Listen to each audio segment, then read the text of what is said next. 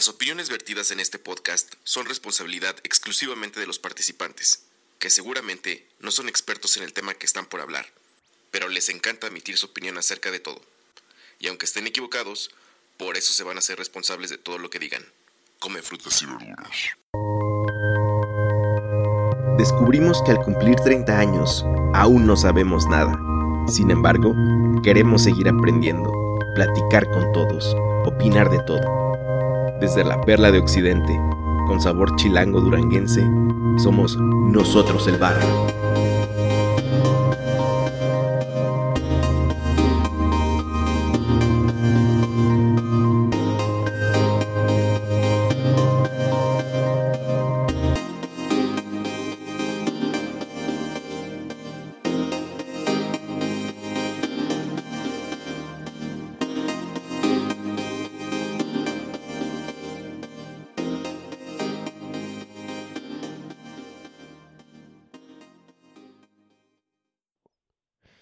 Gente del barrio, bienvenidos al episodio 112, 112 de este proyecto que se llama Nosotros, coma el barrio, pero quizá tu tía Gladys lo conoce como Nev.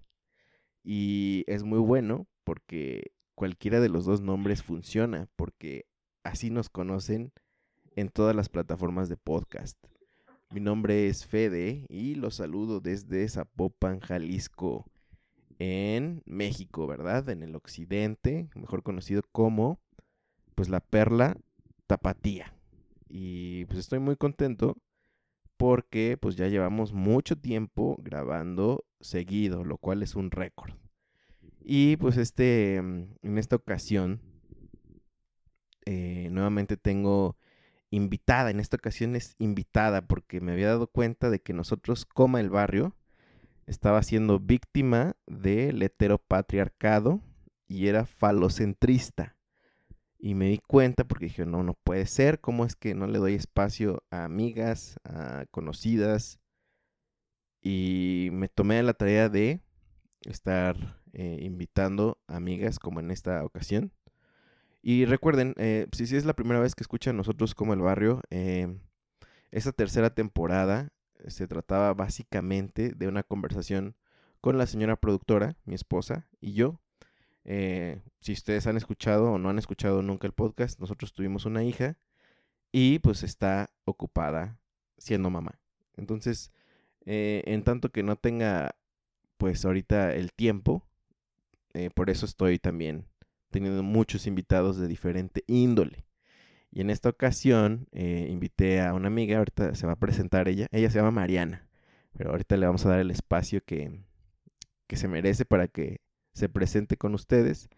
Y eh, Mariana es una amigodines, ¿verdad? También nos conocimos en la oficina y pues ha, habido pláticas este, muy acaloradas de, de discusión pero entre otras cosas compartimos el gusto por eh, el podcast, o sea, escuchar mucho podcast y em, a veces hablar de, temas varios, ¿no? Muchas veces en la oficina era como un nosotros el barrio, pero en la hora de, de la comida, ¿verdad? Mariana, ¿cómo estás? Manix. Manix. Muy contenta de estar aquí. Muy, muy contenta, de verdad digo, a pesar de ahora sentirme solo como, como pues un número para cumplir tu cuota de género, este, no, la verdad que muy contenta. Sí, como, como dices, em, somos godicuates, pero lo, lo, más importante de esa palabra es el cuate. y sí, compartimos muchas pasiones, entre esas el, el podcast, la, el stand-up, la comedia, digo, de ahí sale el man, quien, quien conozca, es, quien conozca a Duques y Campesinos sabrá de O el show de Don Peter. O el, sí, claro, que ya los, los dos tenemos... Eh, ya hay slang, ¿no? Hay slang, este... Claro. Propio de esos Claro. Claro. Claro. Este, entonces sí, digo, muy, muy contenta de estar aquí. La verdad es que yo creo que este es un gran proyecto y estoy muy contenta que tú, a pesar de, de todas las, las los retos de, de la paternidad, que no son pocos todavía te estés dando el tiempo de, de, hacer esto y pues también, también no te creas, siento la presión porque ha habido muy buenos últimos episodios, digo muy buenos, digo los últimos porque yo espero que la racha siga, no, espero no que este sea el que baje la calidad. Y aquí se rompe, ¿no? Ajá, pero este, es como el episodio de Los Simpsons donde todo empezó a valer que, que sea este, pero que no. Pero sí, muy contenta, muy contenta de estar aquí, Manix. Gracias por la invitación. No, pues bienvenida. Este, yo recuerdo que el primer día que yo llegué a trabajar a la oficina donde trabajamos, este, el primer día te conocí, Mariana. Tú no sabes esto, pero yo te conocí. Porque, este, creo que estabas organizando una fotografía. Se ah, iba, sí, claro, claro. Se iba, este, un director y tú andabas ahí organizando. Así, yo era mi primer día, llegando así, literal, dejé mis cosas y que se, que se bajen a una fotografía. Y me sentí súper, este, así, súper hipócrita de estar en esa fotografía.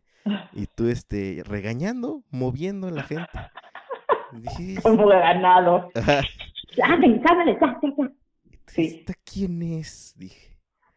No, pero, pero bien. Eh, y qué bueno, Mariana que, aceptaste esta invitación. Porque, pues, a pesar de, justamente lo que dices que de los temas que compartimos, eh, el gusto por, eh, resultó que también en alguna ocasión eh, descubrimos que se padece, ¿se puede decir se padece? Claro, sí, sí. Se padece. Si no se disfruta. Sí, no, no, no. Se padece de un mal común. Sí, sí que puede ser la locura. no la comida. no, es cierto. No, no, no, espérate. La, mm, se, le puede llamar como, pues, trastornos. Trastornos en la mente. Es un trastorno mental, ¿no? Que relacionado con la ansiedad, en mi caso con pánico. Y hemos tenido algunas conversaciones muy interesantes y mencionábamos que, mm, pues, una plática de esto también merece merece mucho la atención porque en estos últimos días, eh, digo, yo sé, yo sé que hay mucha gente que los padece y que no lo sabe, pero en estos días me he entrado de muchas historias de gente que siempre sintió lo que nosotros sentimos a veces y nunca supo qué le pasaba, hasta muy apenas, y estoy hablando de gente de sus 30 años, ¿no?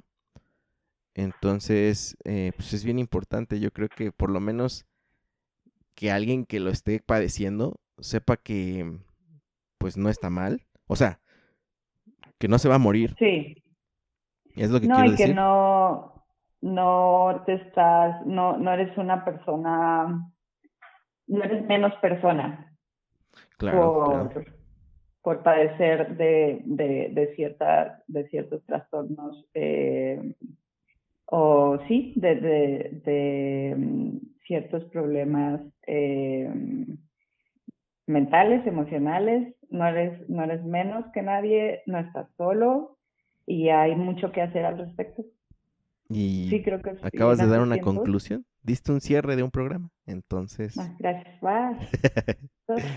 Oye, Mariana, yo sé que esto es bien personal, pero mm, no sé en qué tanto tú te quieras meter a cómo se descubrió esto y de qué estamos hablando, ¿no? Porque ahorita ya como lo dijimos muy, este, como muy cuidadoso. Muy vagamente. No, y además cuidadoso, así como que tenemos un problema. Problemita. además el de la bebida. pero no, no, dijimos cuál es.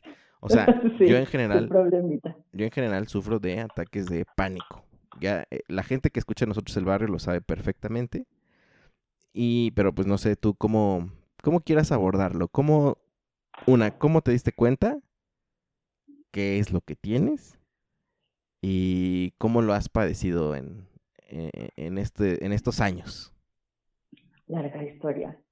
Eh, pues sí, eh, entre las muchas cosas que compartimos, ¿verdad? el amor por, por varias cosas y el, una, un, un trastorno eh, de, neuro, de neurodesarrollo, porque es lo que es. Yo estoy diagnosticada con Eh, siento que estoy saliendo de eso, se, ve. pues puede ser, puede ser. Sí, sí, y es importante, es importante, y, pero sí se siente, sí se siente el peso de gente. Eh, yo estoy diagnosticada con trastorno de angustia o muchos también lo conocen como trastorno de pánico, de pánico, perdón, por el Spanglish. Eh, es muy conocida también generalmente e internacionalmente como trastorno, como panic disorder. Eh, aquí es trastorno de, angustia o trastorno de pánico, como les digo, y también estoy diagnosticada con TDAH, que es eh, trastorno de déficit de atención e hiperactividad. Entonces, estos diagnósticos se hicieron no hace mucho, está fresco. Eh, digo, teniendo en cuenta que ya no tengo 20 años, desgraciadamente. Pero, este, sí, yo tengo 35 años y hace, no, espera, 34. Me voy a aferrar a eso hasta que pueda. No es cierto, Federico, tengo 35, maldita sea, Oye, está bien, está bien. Tengo 35 años y, y fui diagnosticada con el trastorno de angustia hace un año. Un año y dos meses. Y con TDAH me, me, me diagnosticaron hace aproximadamente tres meses. Entonces eso está más fresco todavía. Y, para mí ha sido increíblemente, es una experiencia muy, muy agridulce. Yo creo que todos los que han pasado por eso entenderán. Es un, es un duelo particular porque se siente, se siente muy bien tener un diagnóstico, un diagnóstico que de repente explique todos los pequeños mm. contratiempos y traspiés de tu vida que explique muchas cosas de tu personalidad, de tus de tus miedos, ¿no? peores, sí, de tus miedos, pero también de tus peores hábitos, ¿sabes? Como porque siempre hice esto y que no me dejaba hacer esto. Entonces, por un lado es increíblemente liberador y por otro es increíblemente triste. Sí. sí, a mí me dio mucha tristeza también es como, sí, sí, sí. Y bueno, les cuento, te cuento más o menos cómo se dio todo. Y además, digo, para, ha sido un, un tema, un tema de conversación para nosotros porque Federico, perdón, Fede, es que yo, no, no, está con bien, mucho respeto, maestro. Ah, está bien, está bien, tú dime, Federico. Este, Fede estuvo ahí de cierta manera muy, muy cerca porque ya éramos godicuatos y de repente a mí se me, se me sacó un tornillo más de lo habitual.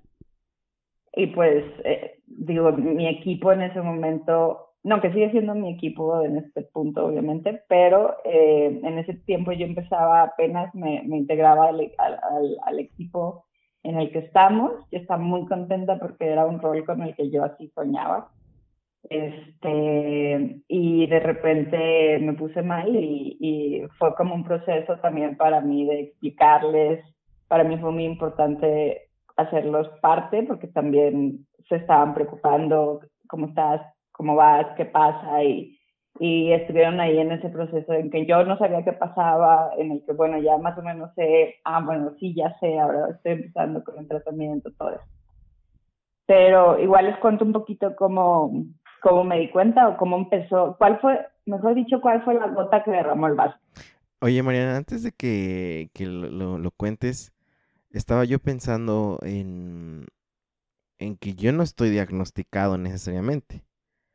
Yo me, o sea, yo leyendo y haciendo match, lo hice. O sea, me di cuenta. Eh, pero quiero preguntarte si tú tienes, has seguido como los puntos hacia atrás para saber más o menos dónde empezó esto que sentías, por lo menos del pánico, que es la de las cosas que, tenemos en común. ¿Lo tienes identificado de chiquilla? Sí, es la ansiedad, no pánico. Ok, ok. La ansiedad es, em, es, una, es una de las sensaciones, la ansiedad, y a mí me gusta el término trastorno de angustia más que el trastorno de pánico porque yo me relaciono mejor con el término angustia. cuando tratas de describir qué sientes. Cuando hay alguien que dice, ay, pero ¿qué sientes o qué pasa? A mí se me hace mucho más acertado decir angustia, siento angustia, de qué no sé. Si me pongo a hacer todas, todas las cuentas en mi cabeza de que tengo que hacer mañana y qué esto y qué, y qué pasa, qué, qué puede estar causando esto, no te sé decir, pero siento este pesadez que lo siento en todo el cuerpo de como, como si algo estuviera mal. No sabes qué es, no sabes por qué, no sabes cuándo va a venir, no sabes si ya está pasando o si va a pasar, pero sientes esta pesadez y es, para mí es, es angustia. Y es uno de los recuerdos más vividos, de, de mis primeros recuerdos más vividos. Yo era una niña ansiosa, siempre fui, digo, por ejemplo, te digo, de mis recuerdos más vividos era, es, eh, de niña me daba, me daba ansiedad, digo, si tenía un sueño como muy, si tenía una pesadilla o aún un sueño como muy feliz y despertaba y decía, ese sueño nunca va a ser realidad porque fue solo un sueño y, eso me causaba tristeza y la tristeza me causaba ansiedad. O mi mamá me cuenta que de, eso no me acuerdo yo, mi mamá me contó después que, por ejemplo, tenía, tenía etapas en las que no quería salir de la casa, que decía, no, no, no quiero salir, no quiero salir, no quiero salir, y tenía como dos años.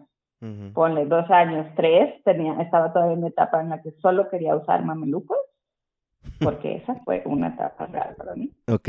Em, y no quería salir y podía quedarme un mes sin salir. Neta. Sí, porque me daba, me daba ansiedad. Y sí, sí, me daba ansiedad los domingos desde muy chiquita. Este, una vez me fui ya grande, como a los 10, 11 años me fui a un viaje con unos vecinos, como que yo dije, yo soy niña grande, yo puedo irme con los vecinos. Y ya estando allá medio, ahora entiendo que fue una, fue, fue ¿Una, crisis? de ansiedad. No fue un ataque de pánico, fue una crisis de ansiedad. Eh, que es, digo, la diferencia es un ataque de pánico o una crisis de angustia al final siempre eh, se va a caracterizar por ciertos síntomas. Y tú para saber que estás teniendo un ataque de pánico, sabes, lo puedes saber si presentas al menos cuatro de los 13 síntomas que tienen los ataques de, pánico o de angustia. ¿Te lo sabes? Uno, sí. Ay, yo acá, claro que sí. a ver, a ver, a ver. A ver, esperen, este esperen, esperen. Hay un disclaimer también. ah, sí, sí, sí, claro, muy importante. Este episodio lo estamos haciendo desde nuestra experiencia. Sí. Sin ser expertos en nada, solamente de lo que hemos, pues nos hemos documentado o nos han dicho también los doctores. Pero más que nada de nuestra experiencia, ¿no? Entonces, si hay alguna corrección al respecto de nuestros amigos psicólogos que nos lleguen, psicólogas, psicólogues, que nos lleguen a escuchar, o psiquiatras, eh, con mucho gusto los, los leemos. Y pues una disculpa, ¿verdad? Lo vamos a hablar desde nuestra experiencia y trasfondo. Ahora sí, Mariana, Ya, puedes continuar. Sí, sin ningún tipo de autoridad en el tema, más que la que nos da el sufrir. El sufrir, sí, exacto. Yo hablé con mi psiquiatra, que quiero mucho, y le dije, oye, voy a, oye, voy a estar, y ella me dio un par de fuentes, porque así es de buena Entonces, tengo su bendición. Pero no, y además la verdad que em, yo, a mí me hace, me ha hecho mucho bien documentarme. saber qué, qué pasó, qué está pasando. Y es una, es un gran, es una gran herramienta de, eh, de terapia, el, el, el, saber, sobre todo para el trastorno de angustia, el saber qué te está pasando, por qué se dan tus síntomas, por qué te dan miedo tus síntomas. Todo esto es súper importante a mí me ha servido mucho y se los recomiendo si están pasando por algo así. Pero entonces, para un ataque de pánico, que como es comúnmente conocido, les digo, un trastorno de angustia, hay 13 síntomas específicos. Si tú por lo menos estás, tienes un episodio en el que estás presentando cuatro de estos, por lo menos sabes que estás teniendo un ataque. O sea, para la eh, gente del barrio que lo puede estar escuchando, ¿puede ir marcando una palomita? Ajá. Ok, ok, a ver. Eh, y ahorita no, porque se les está, les está dando ahorita y están como puestos temblorosos. Ajá, tengo tres las de los lágrimas. trece. Ajá. Eh, hay, dos, hay, hay dos tipos de, de síntomas, los cognitivos y los somáticos. Los cognitivos es, estás pensando tú, en tu cabecita estás pensando que te vas a morir. Entonces el miedo a morir, Sí, soy yo. Sí, sí, ya tienes tu pluma. Ujú, Sí, sí, sí. Este, el otro es miedo a volverse, volverse loco o perder el control. Mm, Sé que esto suena muy dramático, pero es real. O sea, llega un punto que dices, ya valió que aquí, ya, ya llévenme a la clínica, pónganme en una camisa de fuerza. Eh, la otra es la sensación de irrealidad. Y esto, esto suele pasar. A mí me ha pasado con crisis de, de ansiedad y no tanto como el ataque de pánico. La gente que, que sufre de, de, eh, este, de cualquier desorden de ansiedad puede presentar esto en algunas ocasiones, que es la desrealización o la despersonalización, eh, que es como una sensación de irrealidad. Puede ser esa, esta sensación como de estarte de- viendo de fuera, Ujú. que es creo que la despersonalización y la, de, y la desrealización es, es como nada, nada de esto tiene sentido. Como Ok. que está pasando, estoy diciendo pura tonta. A mí me pasó una vez en una junta y no lo recomiendo. No, no, no, no. Ahorita, no ahorita que termines, igual y te pregunto algo, porque estoy pensando que a lo mejor a mí también me pasa, pero no lo he identificado como tal. Ok. Ahor- Ahorita, ahorita sacamos el diagnóstico. No, no es cierto. No Ándale. es cierto porque no tenemos ninguna autoridad para decir. Ah, te estamos diagnosticando Eh, según BuzzFeed. Exacto. No, no, eso es también es importante. Todo esto viene en el DSM, D, no, perdón, MSD 5. Este es, am, es el manual, digamos, de diagnósticos más popular entre los expertos. Ok. Entonces, es, es el que em, es el manual diagnóstico y estadístico para los trastornos mentales. Lo tenía aquí Damn. anotado porque dije, oye. Entonces, es una clasificación de los trastornos mentales y es el que los especialistas usan para decir, ok, cuáles son los, cuáles son los síntomas, cumples con estos sí- síntomas, ok, eh, este no, entonces debe ser otra cosa. Es un manual, que, es el manual que usan los, los que sí son expertos. Muy bien. Entonces, sí, no crean que esto lo saqué de, de BuzzFeed. Tengo De chilango.com. Ajá. Sí, de sopitas. De sopitas sopitas. puso esto y ya yo dije de aquí. No, y los otros son los somáticos. Esto es lo que sienten en el cuerpo.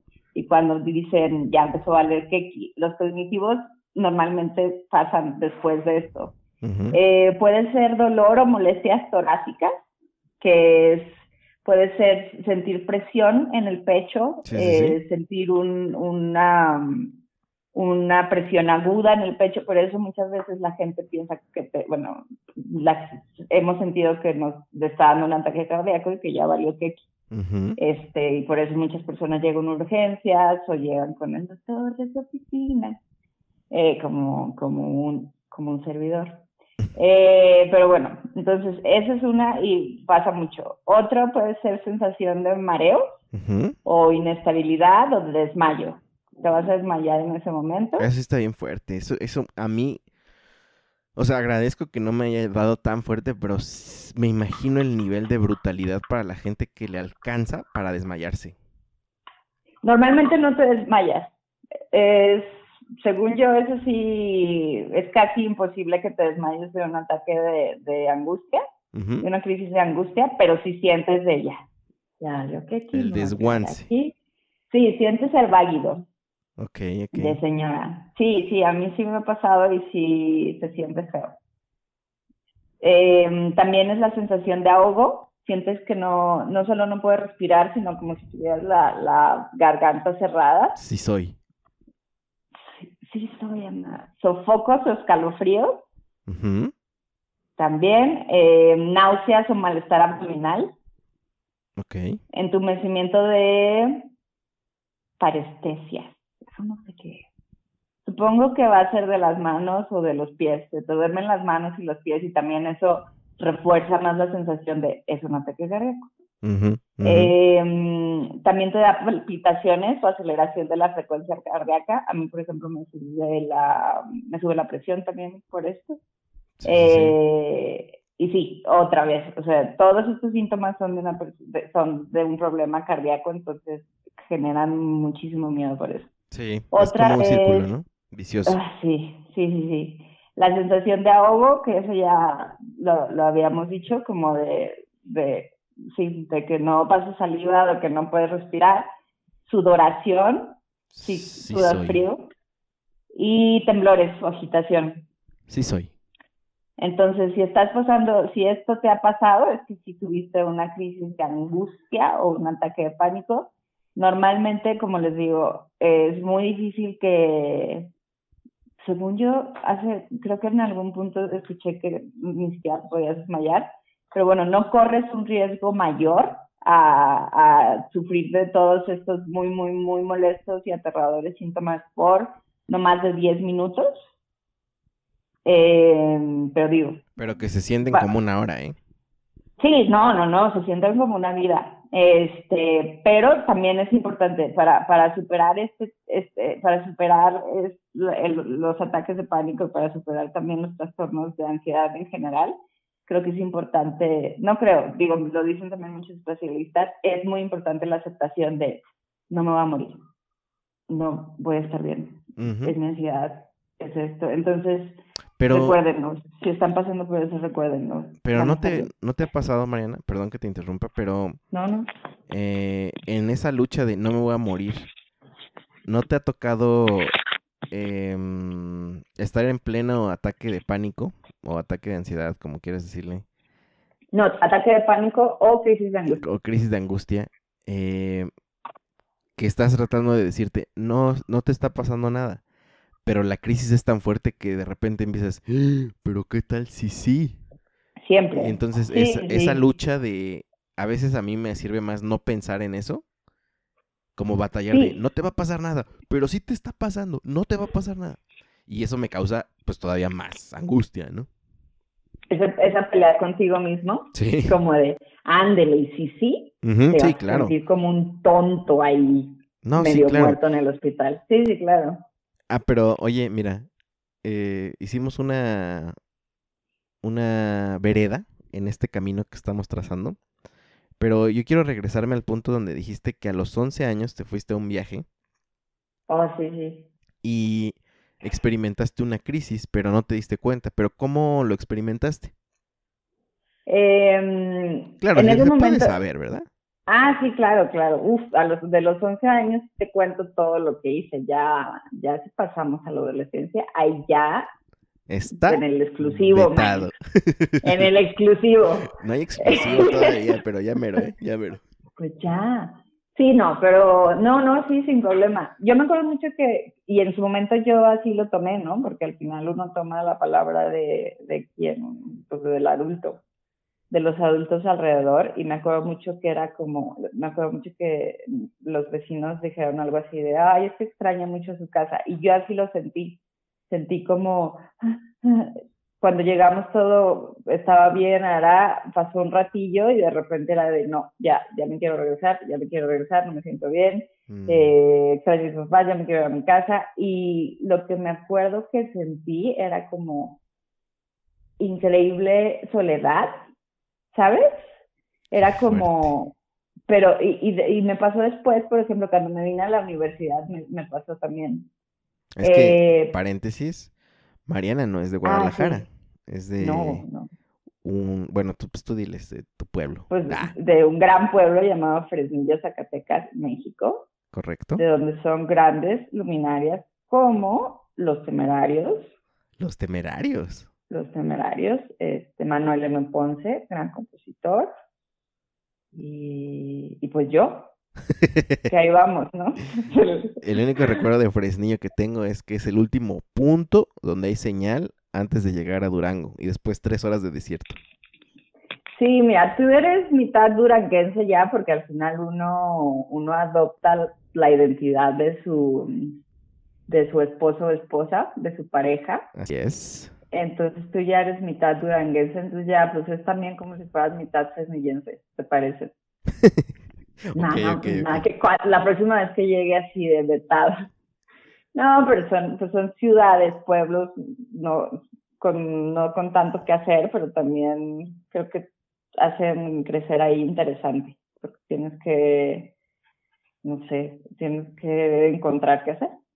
Sí. Pero bueno, sí, cesnillense, entonces me vine aquí a la universidad y me pasó algo parecido, pero sí, en ese momento obviamente estaba llorando, o sea, lloré muchísimo, así como si se hubiera muerto alguien, y de verdad en ese momento lo que quería hacer era regresarme, era como, no, no, no, no es cierto, no, no quiero estar aquí, no quiero estar aquí, y me acuerdo que pues ya sabes, tienes esta onda de, em, de la gente alrededor de ti, te trata de animar como de, no, mira, no pasa nada, nada más, este, extrañas, extrañas a tus papás, háblales, pero si ahora lo relaciono con lo que viví más más adelante, o sea, ya en una, ya no de niña, ya, ya como un adulto joven, era, ay, perdón por los ruidos, tengo una perrita que es muy ruidosa y viene aquí a comerse su hueso. Pero, este, es una, para mí, a lo, lo que sentía, eh, esas, esas crisis de ansiedad se sentían mucho como esta angustia de saberme totalmente vulnerable y además sola. ¿Sabes? Como no hay, me no sé, era como, no hay nada aquí que vea por mí. Si, si yo... Sí, un desamparo total, ¿no? Un desamparo total, sí, eso, exactamente. De estoy solo, aunque estoy rodeado de gente, estoy solo. Exacto. Oye, Exacto. Te voy a hacer una pregunta ahora que ya tienes esta información y que recuerdas ese episodio. Eh, imagina que, eh, no sé, ya se acabó el COVID y eh, regresamos a la vida normal, ¿no? Y de repente estás en, digamos, en un centro comercial y te vas al área de comida y ves que al lado tuyo hay una niña de 9 años, 11 años, que se parece mucho a lo que tú viviste y sus papás pues no saben qué le está pasando. ¿Harías, ¿harías algo? Sí, uno porque soy súper metiche. Dos porque obviamente preguntando, preguntando, ¿no? Como, hey, ¿todo bien? Algo en lo que les podamos ayudar, ya sabes. No tampoco así de, oigan, esto me suena abriendo camino con los brazos, ¿no? Ajá. Aléjense, yo me... No, pero sí, sí, digo, preguntando, porque puede que sea también algo distinto. Eh, y además todos experimentamos las cosas muy distintos. Bueno. Digo, con sus generalidades, pero sí, sí. Lo que, lo que yo, entonces, la, la respuesta que quiero obtener, entonces te lo voy a hacer de otra pregunta. Ajá. Si tú pudieras regresar a ese momento de Mariana de 11 años sintiendo un desamparo, ¿cómo te calmarías? Ay, Federico, terapia. No, no, no, es que me interesa. No, no. ¿Sabes qué? Lo peor es que eh, sería, por ejemplo, yo ahora sé que hay cosas que me hacen bien, digo, y sobre todo con ansiedad entendiendo un poco más los trastornos de ansiedad, el trastorno de angustia, es más fácil saber que, por ejemplo, es importante, sirve mucho distraerte.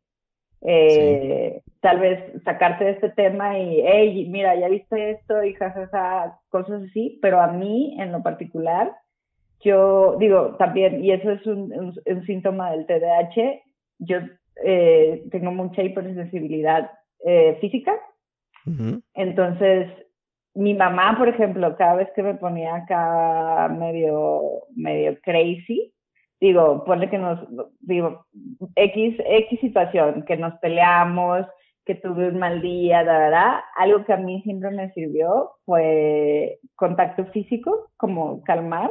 Y eso es súper tonto, pero como solo abraza a alguien y hazle piojito. a mí que me abracen que me abracen, en, ¿sabes? Si estoy acostada como en posición fetal y me abrazan y me hacen piojito, me hacen cariñitos en, en, el, en el brazo. Claro. me, me calma. Claro, claro. No, y, te lo, de te lo pregunto. me siento como un pequeño dragón. no, pero te lo pregunto porque yo creo que eso, digo, ahora que también yo eh, lo padezco y me acuerdo de muchos episodios de niño, de muy niño, que, que ya lo tenía, y, pero no lo sabía cómo identificar y mis papás, pues obviamente tampoco sabían identificarlo. Eh, me da A ti, por ejemplo, ¿cómo te, se te manifestó de morrito? Uy, uy, neta quieres saber. Digo, yo sé de una que es mi, mi anécdota favorita tuya en el mundo. no, sé, no, sé, cuál es, ya se me olvidó, pero... claro que sí, es la de la bandera.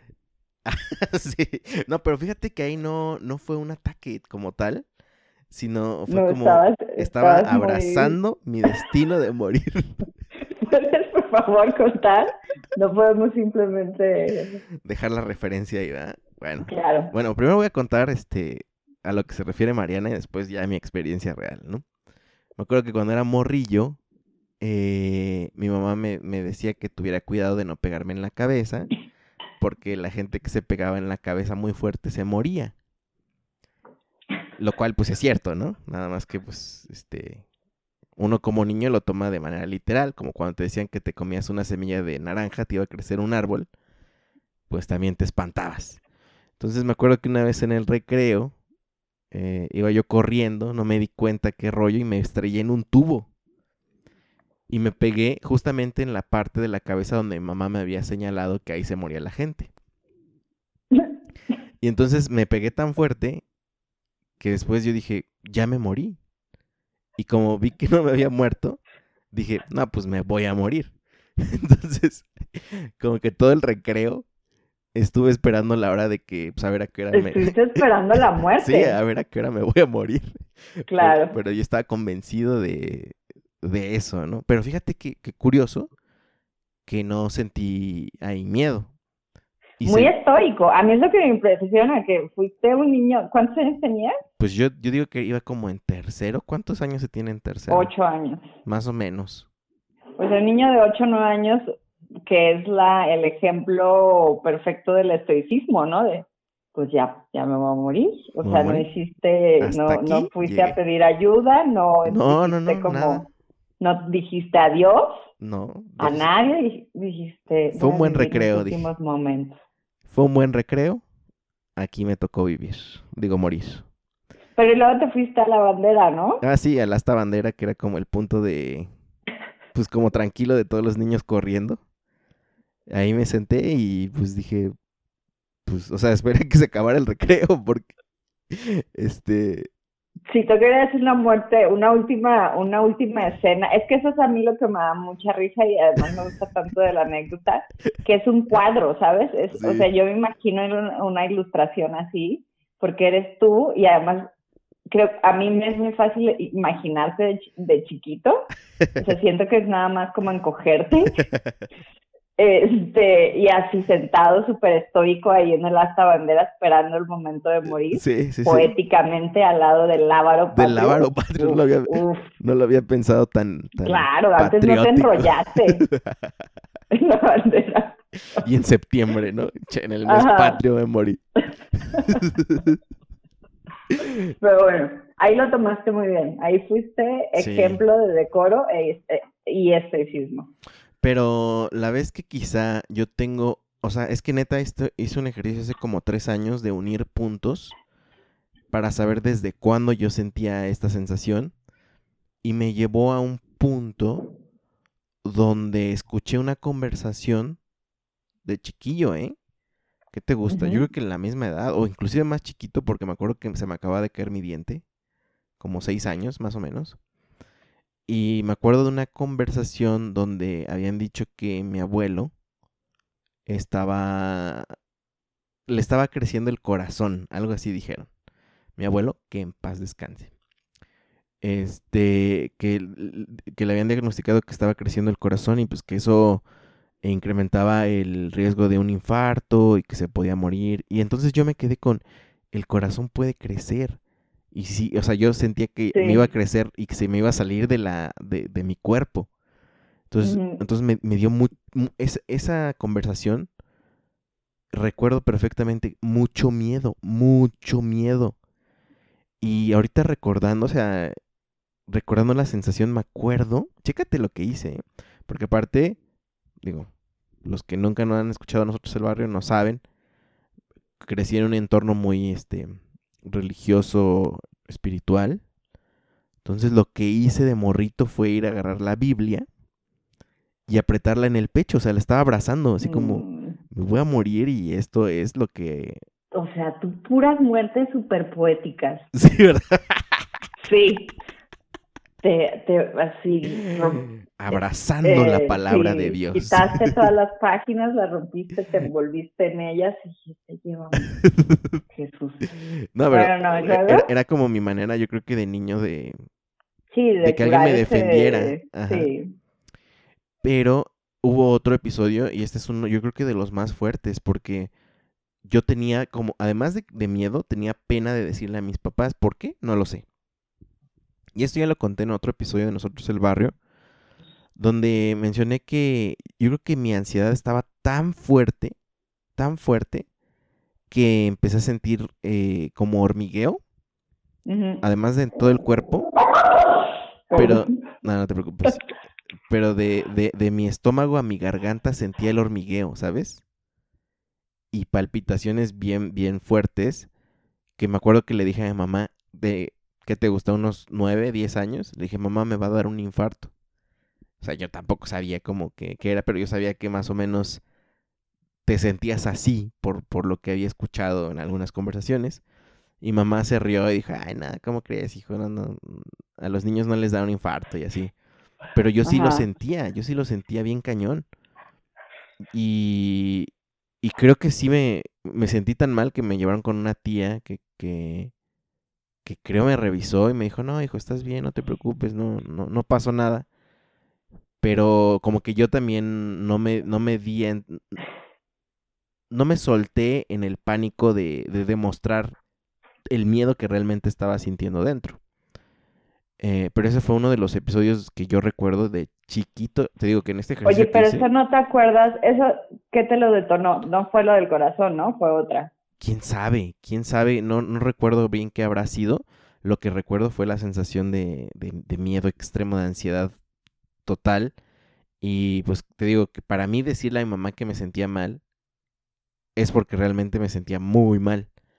Y, se lo dije como con miedo, ¿no? Como tú dijiste ahorita de que siento que estoy saliendo del closet. Justamente cuando, cuando aceptas que te sientes mal, se siente bien raro decirlo, ¿no? ¿No, te pasó? Sí, es, también es, yo creo que es muy... Uno, siempre hay negación de tu parte.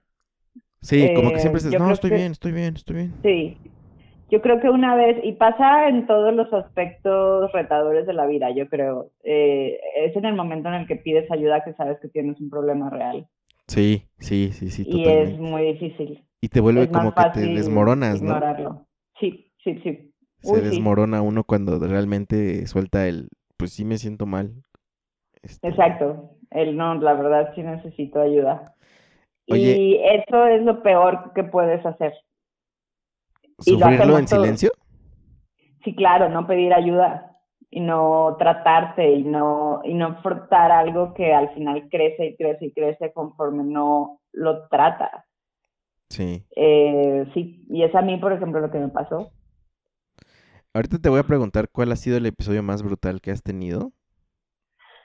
Pero, si hubiera palabras para describir a la gente lo que se ya describió más que es como sudoración, ya, ya pusimos los síntomas, ¿no?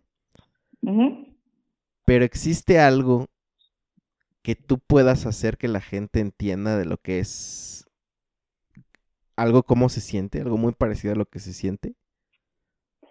El ataque de pánico o la crisis de, de, angustia, yo la verdad, como yo la viví, creo que sí es muy fácil explicarla para mí, para mí fue muy parecida a lo que yo supongo que es estar pasando por un pequeño ataque cardíaco o gran ataque cardíaco, no sé.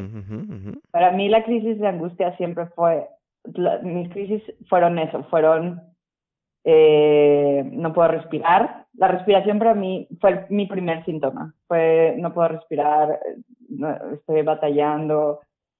Fue lo primero. Entonces, por ejemplo, a mí lo primero que, que pasó por eso es que eh, cuando yo le consulté a mi doctor, que además es mi tío y que me ha tratado toda la vida. Saludos. Porque, un saludo.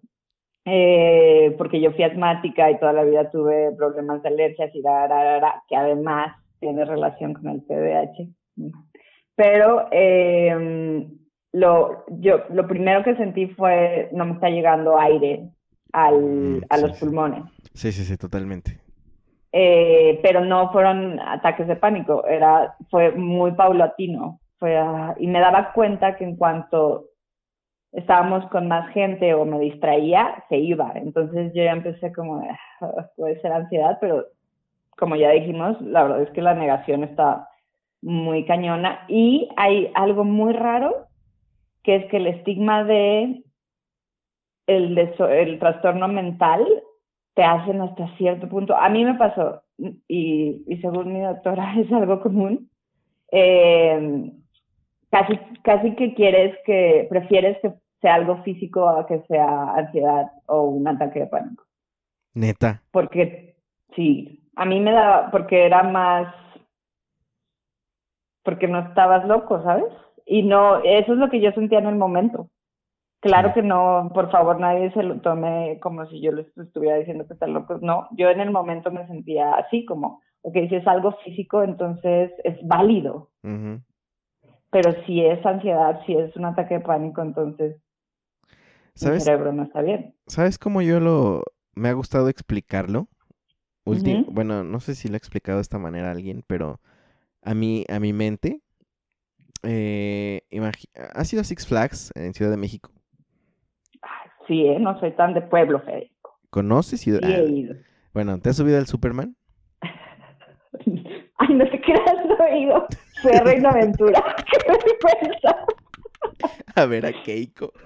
Sí, fui a Reino Aventura muchas veces a ver a Keiko, pero ya se me acabó la niñez y ya no me tocó Six Flags. pero sí, sí, sí. Superman.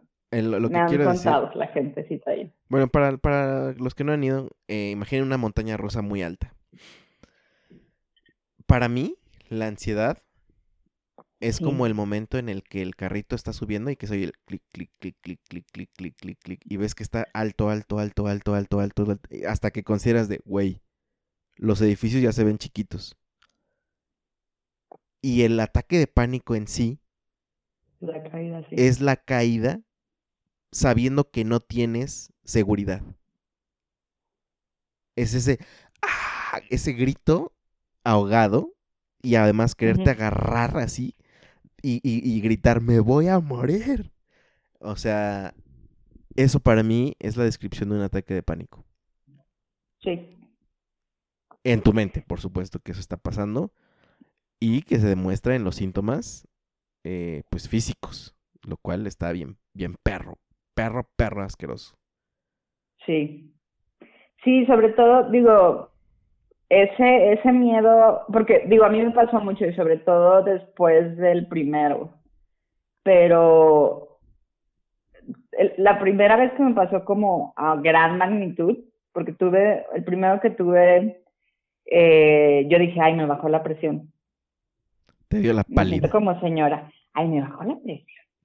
Primero dije, ay, me ah, bueno, no me bajó. Ajá, pásenme una coquita, un dulcecito, y ya con eso. Ajá.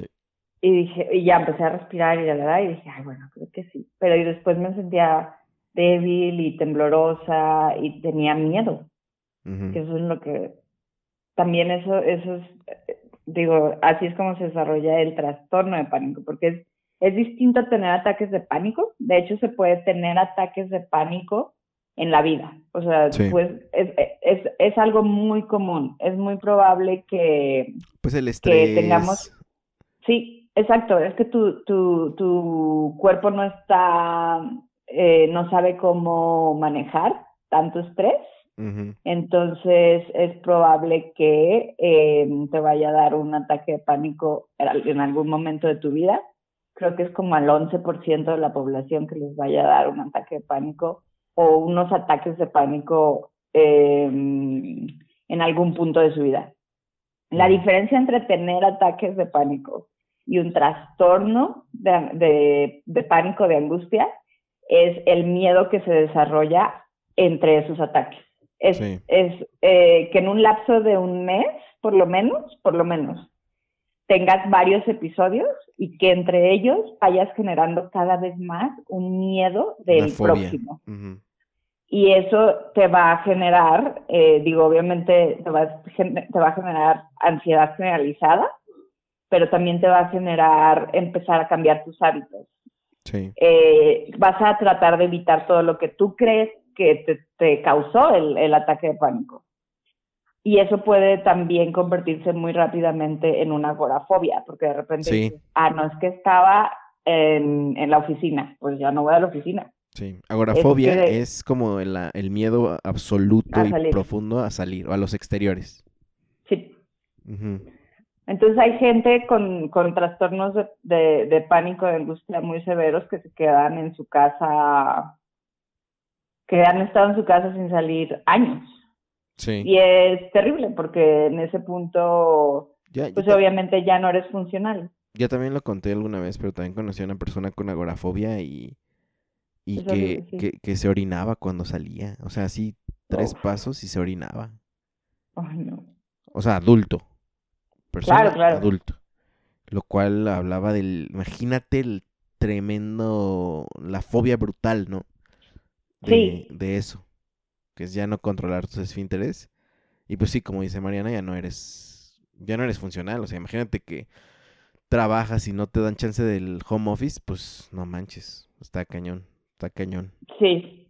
Y a mí, por ejemplo, los ataques de pánico para mí fueron, de verdad yo los describiría como eso, sobre todo un, pequeño ataque cardíaco y ese algo está muy mal, mi corazón no está funcionando o mis pulmones no están funcionando, que no es cualquier cosa, no, no es como, ay, creo que tengo una apendicitis, no es, es o, o de verdad mis pulmones están colapsando o mi corazón está colapsando o todo está colapsando, pero además ese debate interno, porque ya hay algo en ti que dice, pero también puede ser ansiedad, y no lo quieres aceptar, entonces te estás, a mí me pasó muchas, en muchas de, esas crisis, el, y mi, mi, mi, esposo, el Charlie. Saludos a Charlie. Mi esposo se llama el Charlie.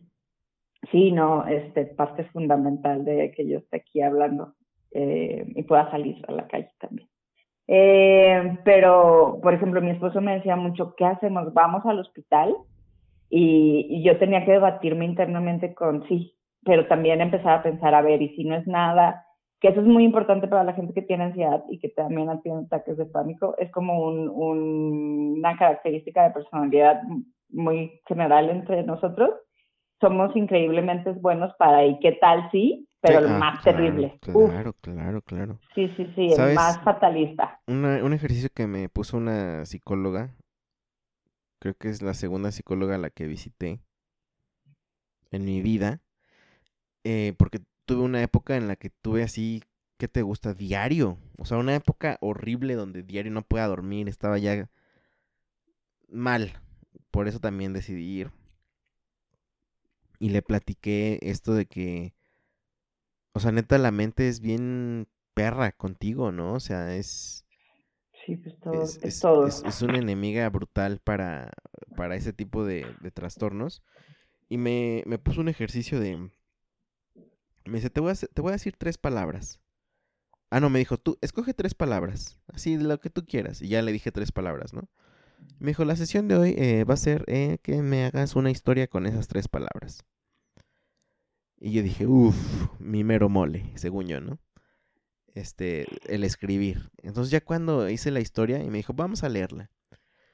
Pinche chorote que me aventé usando tres palabras que ni siquiera eran relacionadas. O sea, yo no sabía cuál era el fin de, de la actividad. Pero me dijo, ¿ya viste cómo tu mente tiene la capacidad de unir puntos y, inventar una historia que realmente es creíble? Eh, claro, sí. Con estas tres cosas que me pusiste. Dice, pues así es tu mente cuando tú te inventas de me voy a morir. Ah, seguramente esta, esto que siento es cáncer o este claro, ahí viene un derrame cerebral. O sea, como ese tipo de... la hipocondria también es, parte. No, sí, claro, claro, claro. Y pues es bien importante, este, pues identificarlo. Es bien importante identificarlo porque sí te puede afectar, amigos. No sé, Mariana, si, si esta pregunta ya también es muy personal, pero a ti, o sea, por ejemplo, si te digo, ¿cómo te ha afectado en algo muy concreto? ¿Lo podrías decir? En, algo muy concreto. Alguna actividad muy concreta. Todo. La verdad es que, em, como les digo, yo siempre fui ansiosa, pero el trastorno de, de, angustia empezó hace un año y eso cambió absolutamente todo. Em, por ejemplo, definitivamente hoy puedo salir y tener conversaciones absolutamente normales y creo que estaría muy bien en la oficina y todo esto. No, no pasa nada, pero yo no, yo desde entonces no he vuelto a ser la persona que era. Damn, qué fuerte. En cosas muy, muy concretas, como por ejemplo mi síntoma principal, eh, a partir de, de los ataques, bueno, de que, de que me diagnosticaron y que tuve como este, supongo que es, es lo que la gente se refiere cuando tú, cuando tú tienes como una, una crisis psicológica. Pero bueno, en, en mi caso fue simplemente que de repente mi ansiedad creció y se volvió loca, pero por ejemplo, mi síntoma principal que fue la respiración, este no puedo respirar ahora, yo todavía lo tengo en menor o mayor medida, pero es, es mi síntoma que persiste. Mm. Entonces, eh, tuve como, digo, hace, ¿qué será? Yo creo que los primeros seis meses tenía muchísima, mm, estaba muy, me sentía muy insegura de si iba a irse en algún punto, este, siempre estar em, concentrándome en mi en mi respiración y que y que esto también causara más ansiedad y entonces cada vez eh, sientes que no puedes respirar y que estás respirando mal y ha mejorado muchísimo ha mejorado muchísimo, pero definitivamente, digo, suena algo como muy, suena algo muy trivial, pero no he podido respirar como respiraba antes. Porque además y es eso es algo de diario, pues, que traigo conmigo. Madre, es que es como estar supervisando que estás respirando bien. pues imagínate cada cuando respiras, o sea, cada segundo básicamente. Entonces, es, es una es horrible. O sea, también, también lo, que yo se lo comenté a, la psicóloga y me dijo, güey, no te preocupes por eso porque el cuerpo sabe respirar por sí solo. Exacto. Y hay veces que yo según forzo le... Porque tengo que respirar bien. Y, sí, una de las cosas que a mí me afecta, o sea, creo que me afecta es al manejar, o sea, al manejar me Mira, la última vez que, me dio un ataque de pánico manejando fue con mi esposa embarazada. Y neta, yo estaba así, güey, me voy a morir, voy a chocar, voy a chocar.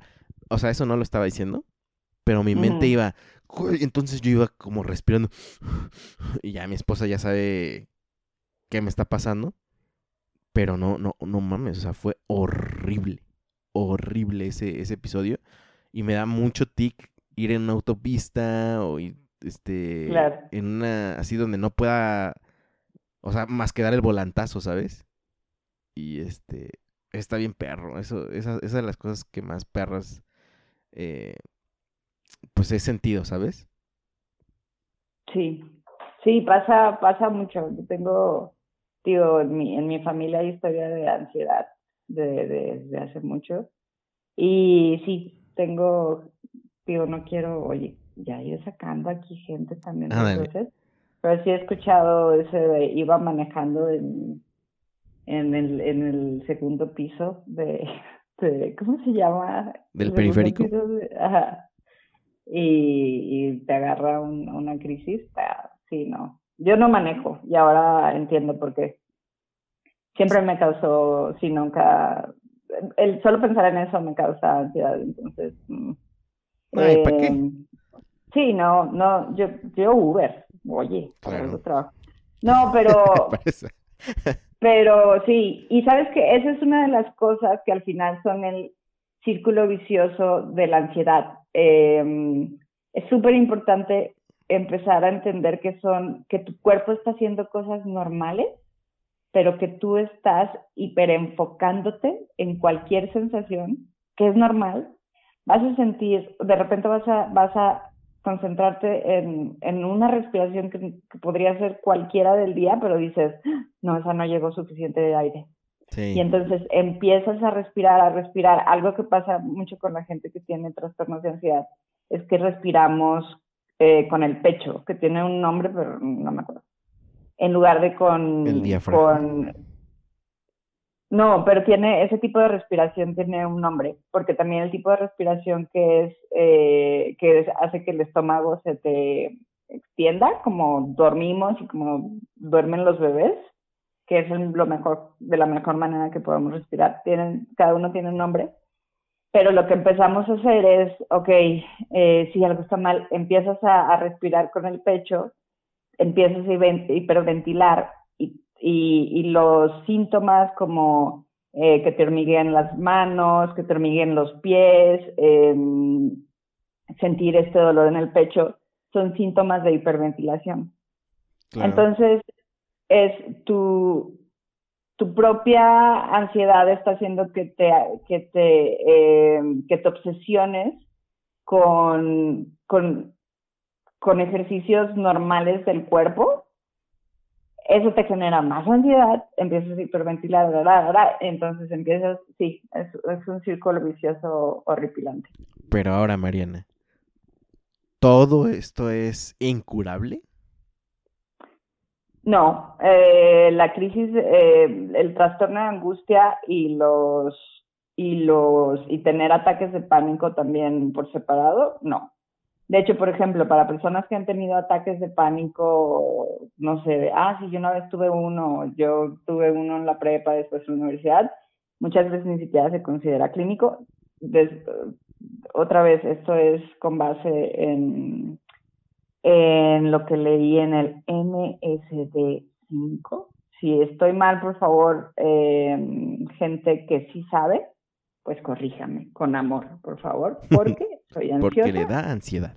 y me da angustia si me, me hablan feo. Ah, bueno, eso también es súper importante. No somos de azúcar, ¿eh? Ah, sí, no. Por favor, digo, tampoco luego sea de, ay, Que no le dé el aire.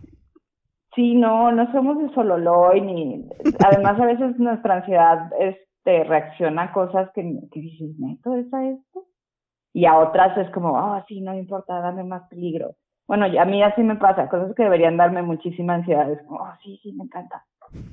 Eh, pero bueno, no, eh, muchas veces ese, ese tipo de, ah, tuve un par de ataques de pánico ahí con un lapso de años entre ellos, ni siquiera puede ser clínico, pero los trastornos de ansiedad y el trastorno de angustia, eh, sí, son curables y hay tratamiento. Los tratamientos normalmente son, son combinados, puede ser, la mayoría tienen, bueno, no la mayoría, no sé qué porcentaje, la verdad. Digo, el mío, por ejemplo, eh, tiene medicamento. Los medicamentos que normalmente te pueden dar son benzodiazepinas, antidepresivos. Ojo, no se lo tomen Eh, ustedes. No, no, no, además de no se los van a vender. Ah, ok, qué bueno. A menos de que tengan suscripción médica. Ah, perdón, Sí. prescripción. Sí, yo dije, ay, ya el exclusivo médico. Este, sí, no, y, y también lo más importante es, por favor, vayan a un médico. Vayan. Si no están diagnosticados, también vayan, pero ustedes tienen ya todo, vayan. Oye, y si no, tengo varo, nada, yo, yo sé que es difícil. Ay, puedes también ir al seguro, ¿eh? También. no, estoy haciéndolo, estoy planteando los escenarios. O sea, porque hay gente que dice, Ah, bueno, sí. que sí voy, pero pues no tengo dinero. Yo sé, no, créeme, yo, ese es algo que también para la gente que es ansiosilla y coda, puede ser un no, más es bien caro. Pues hagan una, una, eh, hagan una consulta en el seguro, el seguro también da, según yo creo, sí, espero no estar en lo correcto, pero según yo también da atención psiquiátrica, pero si no, pues yo también tengo dato que no lo he comprobado, pero dato de una doctora eh, de nuestra empresa. Oh, sí, sí. Este, un día llegué así de que, güey, me siento mal, creo que me voy a morir aquí en la empresa. Y me dijo, no, y le dije, tengo ataques de ansiedad, este. Y me dijo, ¿sabías que te pueden dar eh, incapacidad por esto? Entonces, si es algo muy fuerte, investiguenle, porque ahí legalmente igual y pueden eh, pues tomar un, una incapacidad para, pues, para que estén en su casa tranquilos. Porque de verdad esto incapacita, amigos. Incapacita cuando son situaciones así, cuando no te has dado cuenta y ya salió de tu control y entonces estás neta, literal, ya al borde de la locura. Entonces... Pero por favor, más allá de la incapacidad y todo eso, tratamiento médico con un médico de su entera confianza. Eh, digo, y yo sé, de verdad, he sabido de casos eh, de casos en donde la situación económica no está tan bien y de repente eh, en el seguro no digo no no parecen ponerle o, tengo un caso en específico en donde vi que no parecieron ponerle ahí tanta tanta atención pero sí, le dijeron es ansiedad este le dieron como era chavo le dieron unas pastillas como de valeriana cosas así que está bien porque tampoco quieres, quieres darle oportunidad a las personas de, de que tal vez con tratamiento eh, de exposición, que es el decir, ok, ¿qué es lo que te da ansiedad? No lo vas a evitar, sino en una, en, de una manera, como una situación controlada, vas a afrontarlo y vas a ver que no pasa nada y así te van a empezar a quitar. Pero sí, por favor, es la mejor inversión que van a hacer en su vida, la más, eh, la de más impacto, porque al final no, no, de nuevo, esto puede terminar en, en, ser totalmente eh, no, no productivos, no independientes, no, entonces no lo vean como, ay, sí, todo el mundo tiene ansiedad ahorita. Claro, vivimos en, en tiempos difíciles donde yo creo que el, de verdad estar loco debería ser considerado el, el que no te dé angustia, el, cómo va el mundo, ¿no? Pero eso es normal. La, todos sentimos ansiedad. La ansiedad es una reacción normal del cuerpo. Eso es un hecho. La ansiedad es, es el mecanismo de nuestro cuerpo de decirnos estás en peligro. Entonces, o estás en peligro o hay una situación estresante que te hace, digo, ya no somos este, este, ya, ya no, antes esta era una reacción de alarma para, ella aquí viene un diente, un, un tigre dientes de sable. Ya no pasa eso, pero tal vez es, ah, aquí está, viene tu junta en donde vas a presentar y obviamente vas a sentir un poco de ansiedad. Eso es normal. Pero cuando deja de ser normal es cuando tú, cuando está afectando directamente tu vida. Y creo que lo notas muy rápido. Y una cosa es la negación, decir, no, no, estoy bien, sí, no pasa nada pero sabes, eh, se presentan ciertos episodios o ciertas crisis en las que tú sabes que no es normal. Y es muy fácil ignorarlas y decir, no, estoy bien, estoy bien, voy a meditar y voy a, por favor, no hagan eso. Vayan a un, vayan con un, con un especialista. Si hay alguien que esté pasando por esto y, y quiera uno hablar al respecto, dos, quiera una, una eh, que le recomiende a alguien, por favor pónganse en contacto y con mucho gusto, pero es súper importante. sí, hay tratamiento, es curable. Por ejemplo, yo estoy en un tratamiento de, eh, esperamos que dure dos años. Y no son electroshocks, amigos, no son electroshocks. Ah, no, ah, ¿eh? ¿Qué? No, pero sí, no, no, no son. Eh, es que por lo que hablamos, la gente ha de pensar que estamos locos.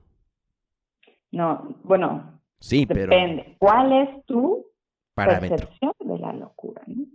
¿no? pero sí, no, como les digo, puede ser hasta solo terapia. Ahí ya eh, su, su doctor de cabecera les va a, a, decir qué se necesita hacer, ustedes, qué, cuál es el diagnóstico, cuál va a ser el tratamiento y, y por favor confíen. También sé que es difícil encontrar doctores en los que se pueda confiar, yo te puedo decir que para mí, digo, ha, habido muchas, definitivamente tener un sistema de soporte en casa, tener un, un, una pareja que sea comprensiva es súper importante, tener una familia que sea comprensiva al respecto es súper importante, pero tener, encontrar un doctor en el que puedas confiar y por el que te sientas apoyada y como si a la mitad de la noche me siento mal, tengo su teléfono y le puedo hablar. No digo que lo hagas y que todos los doctores tengan que decir sí, porque debe ser una locura, pero yo tuve la suerte de encontrar una doctora por la que siempre me sentí muy apoyada. Y hasta el, hasta el día de hoy. Y eso, ha sido elemental en mi, en, en, en, mi tratamiento. Y que digo, lo que decíamos antes, claro que hasta hoy hay, hay cosas que digo, ah", y también los medicamentos, como el baile de los medicamentos es, ah, es otra historia y no, no, es, todo es un proceso, pero estoy, ahora me veo y comparo como lo que pasó hace un poquito más de un año y es, tengo mucha suerte, estoy muy contenta de donde estoy y, y estoy agradecida, ¿sabes? Pues ahí va y yo espero que en unos meses ya, uff. Pues yo voy a hacer lo opuesto a lo que dijo Mariana. No es cierto, yo quisiera platicarles que, pues, por ejemplo, yo no he decidido, yo no he ido a un médico. Eh, sin embargo, o sea, sí he ido a psicólogos, ¿no? Eh, no he ido a uno que, que, que implique medicamento. Sé que en algunos es que no sabes si te van a dar medicamentos. Sí, sí, exacto, exacto. No, no, no, claro, claro, claro. Eh, pero déjame, o sea, te lo digo. perdón, perdón, ya. Que he estado, ándale. O sea, he estado como si, si algo también creo que me ha ayudado es ser muy introspectivo y te digo, hacer este ejercicio de unir puntos y todo eso. Entonces yo identifiqué mis detonadores de angustia, de, de pánico, etcétera, etcétera. Entonces, tenerlos identificados me ayuda mucho a decir, ah, güey, o sea, lo que estoy pasando es un ataque de ansiedad. No me está pasando nada malo, ¿sabes? Eso me ha ayudado mucho. Y otra, eh, o sea, que esto es reciente y siempre tengo lapsos de, de esto, o sea, no es algo regular, pero debería serlo. Eh, uno de mis detonantes es pensar que yo me voy a morir. Eh, ahorita con este tema del coronavirus he estado muy expuesto a ese pensamiento. Y pues tal parece que es como, pues ya, si me toca no hay de otra, ¿sabes? Sí, ya vimos que tú afrontas la muerte con estoicismo. Ajá. Pero, pero otra cosa es que, pues, en temas de salud y todo eso, pues no he estado del todo bien. Entonces, no saberlo no saber qué tengo me mata. O sea, es como, güey, seguro ya me van a diagnosticar con cáncer, este, un tumor, etcétera. Entonces, el, el hacer cosas que son pro de mi salud, inmediatamente me libera de esas cargas, ¿sabes? Ejemplo, comer bien. Ejemplo, hacer ejercicio. Este, a mí soy muy, muy, muy consumidor de podcast no tanto por entretenimiento, sino es como una manera también de relajarme. Entonces, hacer actividades propias que me causen como estos rushes de de alegría o de tranquilidad, abrazar a mi hija, verla, todo eso ha sido como una terapia increíble para mí en estos momentos. Entonces, pues también está la otra parte, ¿no? Pero también detente un poco, piensa este, inspeccionate, pero también si, si tienes los recursos y sobre todo la diligencia de ir a un doctor, pues hazlo, hazlo, la verdad. Em, la verdad no encuentro la razón por la cual yo no lo he hecho. Este, no sé. Supongo que también ahí tengo una situación con los doctores, pero em, háganlo. Vaya, al final del día son dos testimonios de dos casos que pues ahí van, ¿no? Ahí van en, en el tiempo y, y, pues está chido traerlo a la mesa para que si ustedes no lo padecen, bueno, sean empáticos con eh, las personas que, que, lo tienen y que se los confían, ¿no? Porque es un, un tema. Sí. Eh, déjenme hacer una recomendación. Me pareció muy propio para este episodio. No sé, Mariana, si tú tienes Prime, Amazon Prime, para, para ver serie. Sí, sí. ¿Sí lo tienes? Sí, claro. Bueno, Oye, hay- ¿quién me toma? No, bueno, es que hay gente que... Que ya más- lo voy a quitar porque sabes que tengo ahí mis conflictos éticos con Amazon, pero Pero bien que pides cada tercer día. Ah, no es cierto. eso no, no. es cierto, no, pero no, no. sí veo tus series, la verdad. Bueno, hay Bueno. una serie que se llama Modern Love. Es un... Son como varios ensayos acerca de lo que es el amor para diferentes personas eh, que viven en Nueva York. Mm, sí, sí, sí. Y hay un episodio, que es el episodio 3, me parece, donde la protagonista es Anne Hathaway. Sí, No sé si ya lo viste.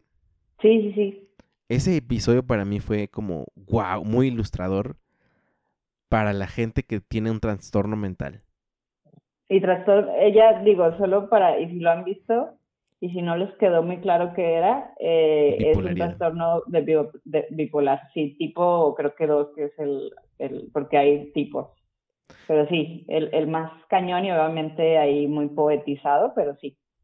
Eh, Pero está muy, muy ilustrado, muy chido, ¿no? O sea, Sí, si, si ustedes tienen Prime, la oportunidad de ver esta, este, este episodio donde eh, esta chica sufre los estragos de la bipolaridad.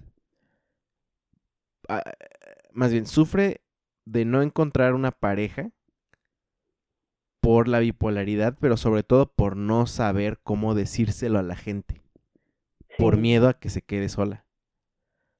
Y eso pues la hunde, ¿no? O sea, la hunde en una crisis brutal. Vean, la neta, ese episodio está, está poca madre. eh, y está muy bien ilustrado, según yo. Y, y este.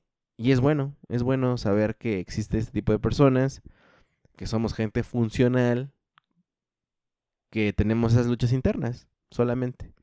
Pero que hay algunas que pues sí pueden causar inclusive la muerte. Y no queremos eso, señoras y señores, gente del barrio. No lo queremos.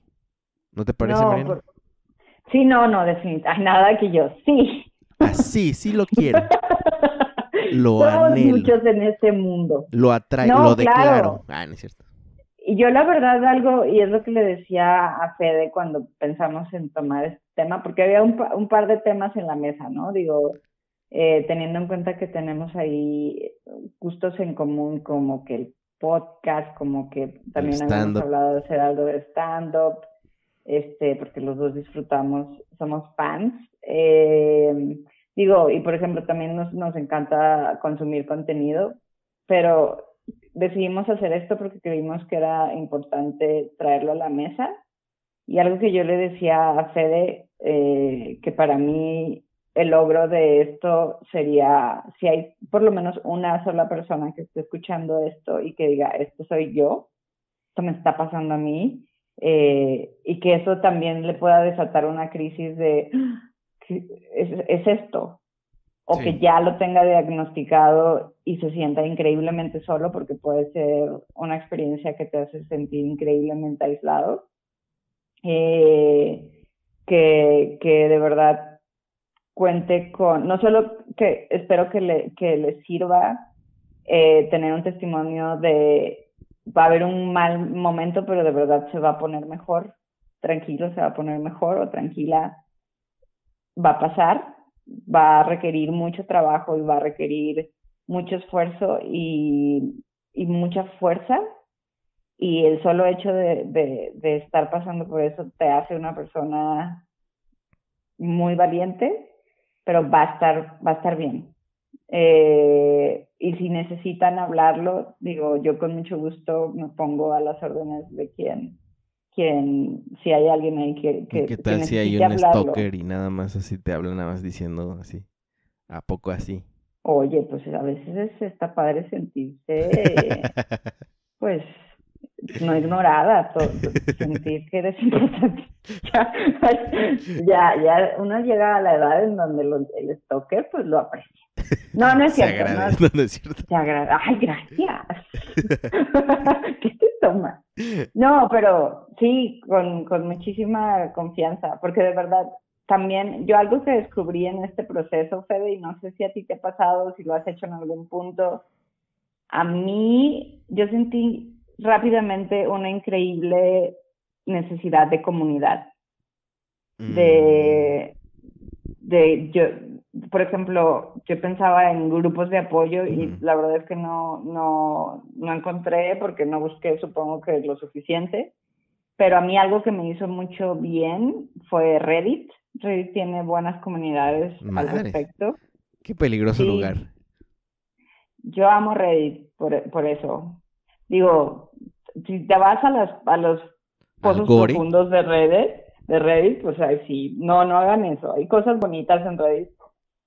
Y uno de esos, bueno, hay, hay grupos, te digo yo, bueno, pues yo estoy en grupos de Panic Disorder y de TDAH y ha sido increíblemente sanador. Entonces es, es, es bonito poder hablar con gente que sabe de lo que, que, entiende. Fíjate que a mí no me dio como esas ganas de comunidad necesariamente. Bueno, sí, ya me acordé que dos veces en mi vida puse en Facebook, así ya de desesperado, ¿eh? porque para yo ponerlo en Facebook Claro. Este, es de que, amigos, sufro ataques de pánico. Si alguien lo siente, por favor, comuníquese conmigo. Me acuerdo que puse eso en dos años distintos de mi vida. Entonces, lo que hice fue viví, fue buscar, así como igual que tú, y llegué a un grupo que se llama Ataques de Pánico Contención Grupal. Y este, y es un grupo, neta, con pura gente como nosotros. Este, donde neta la gente pone cada historia, cada pregunta, que dices, güey, neta, estamos, o sea, no, es que estemos mal porque estemos mal, sino así de que, chale, neta, esto, esto pensamos, está bien cañón. Y, ya no estás en ese grupo? Sí, de hecho lo estoy viendo. ¿Quieres que te lea alguna sin, sin leer?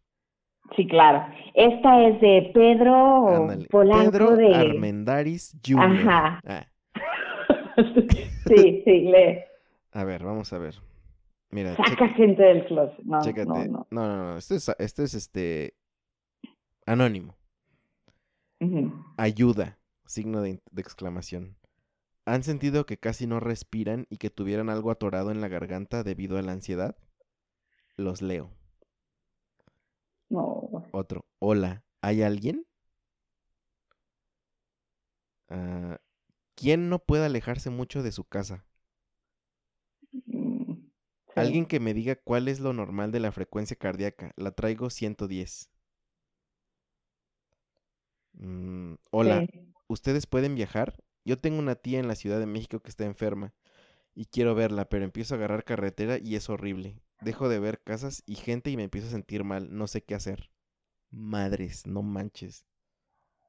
Hola, ¿alguien? Sí. Estoy teniendo un ataque de pánico ahora mismo.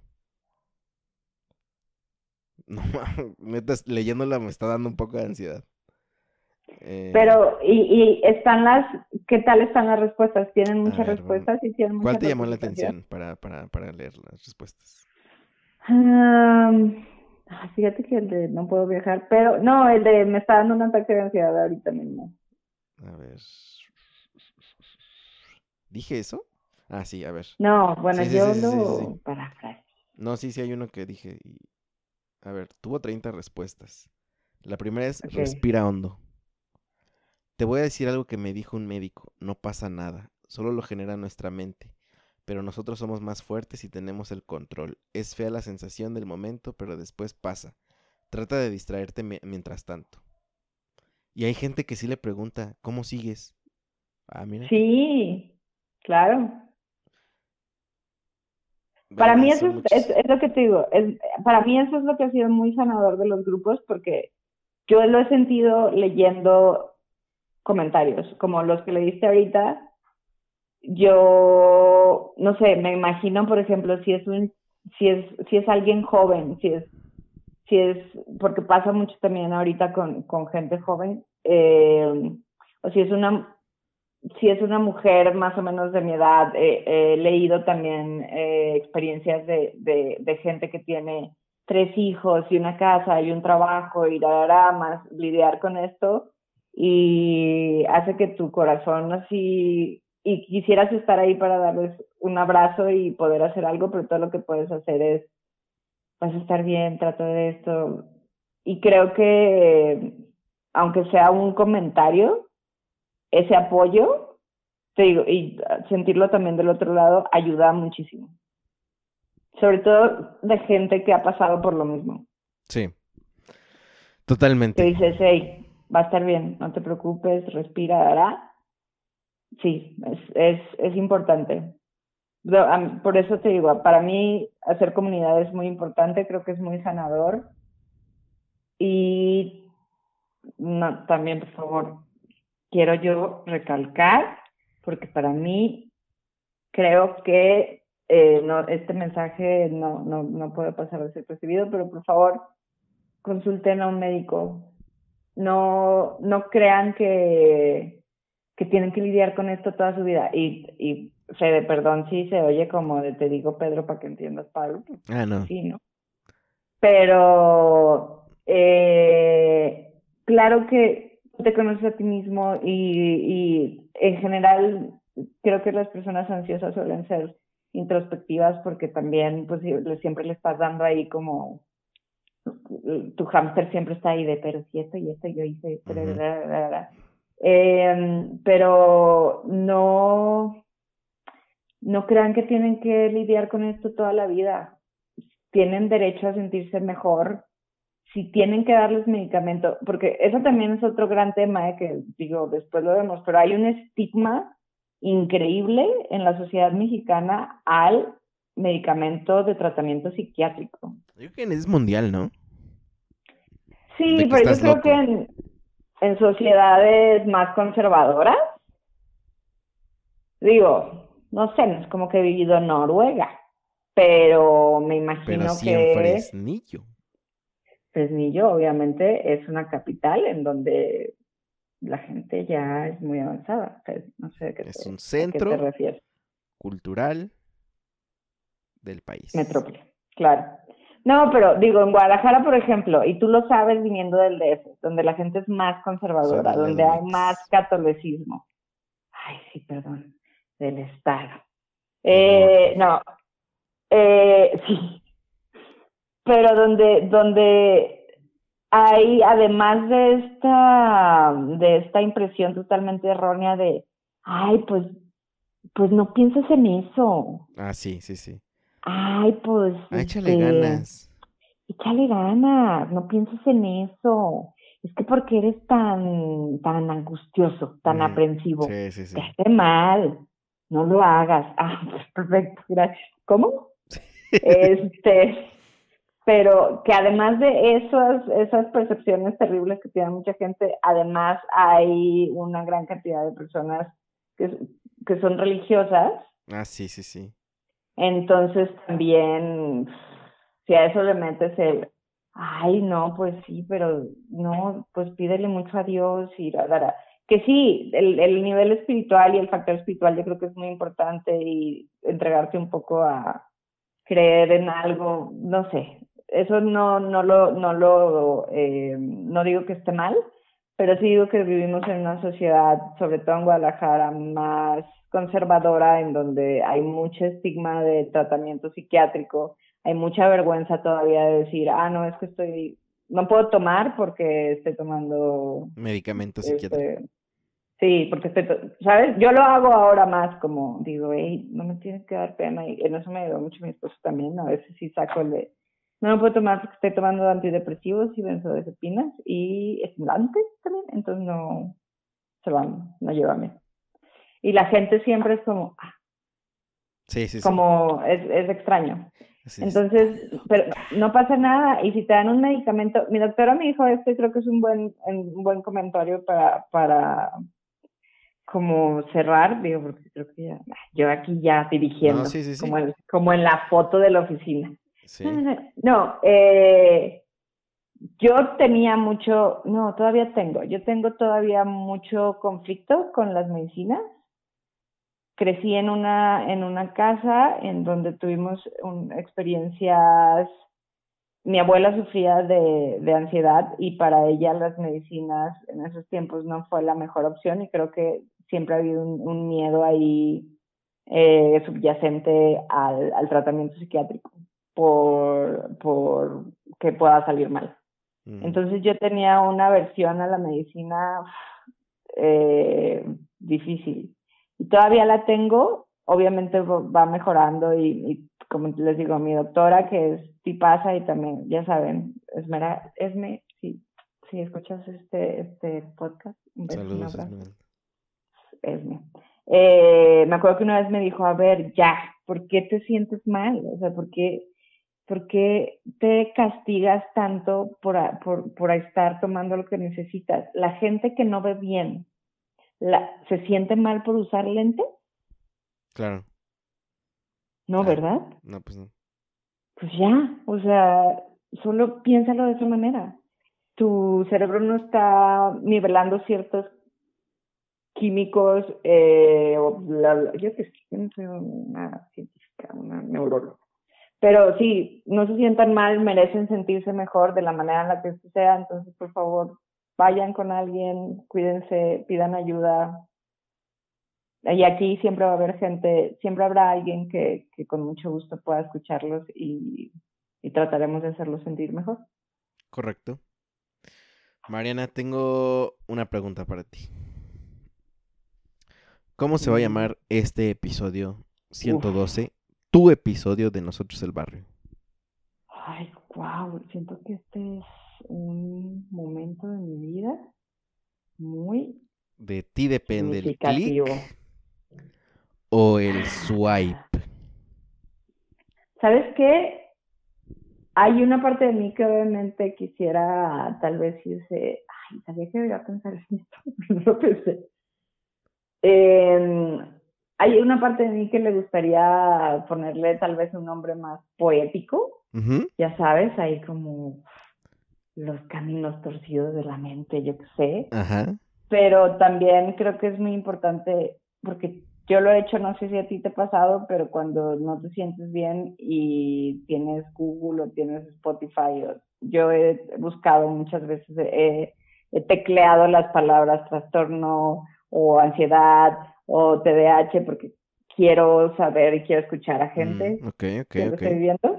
Entonces, la verdad es que yo lo pondría como trastornos de ansiedad. Ok. Y ¿qué será? ¿Y otros, y otros cuentos? No sé, es tu episodio. Ay, Pide, pero tú eres el que escribe, tú me, ayúdame. No, se escuchaba bien, pero no quiero influir en tu decisión final.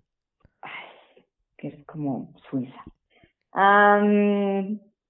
sí, creo que puede ser de trastornos de ansiedad y y otras y muertes poéticas, no, es cierto. La gente va a decir, ¿qué es esto?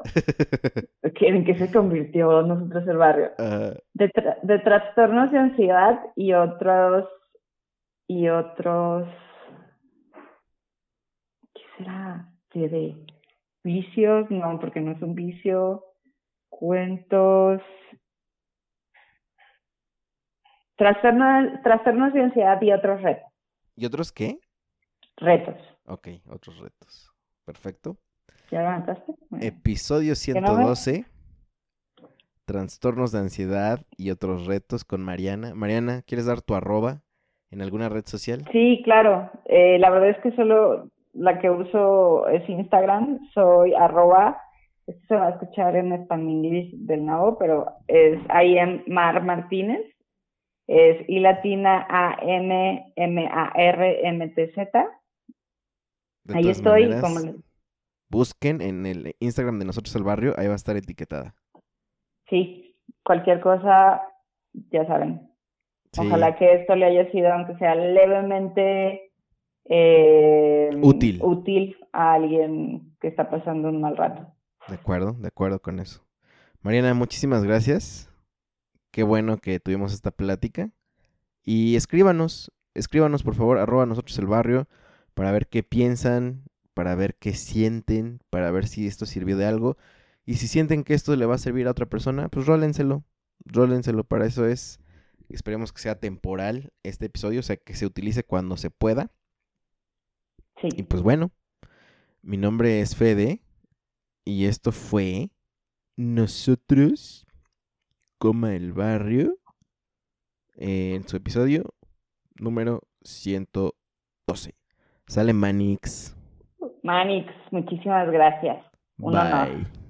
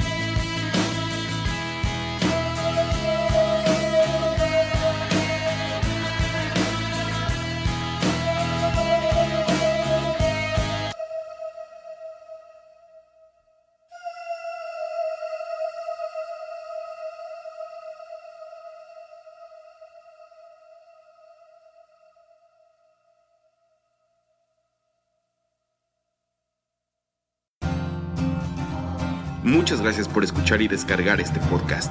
Mil gracias más si lo has compartido y te has suscrito a todas nuestras redes. Nosotros el barrio te lo agradecemos y te respaldamos. Hasta la próxima.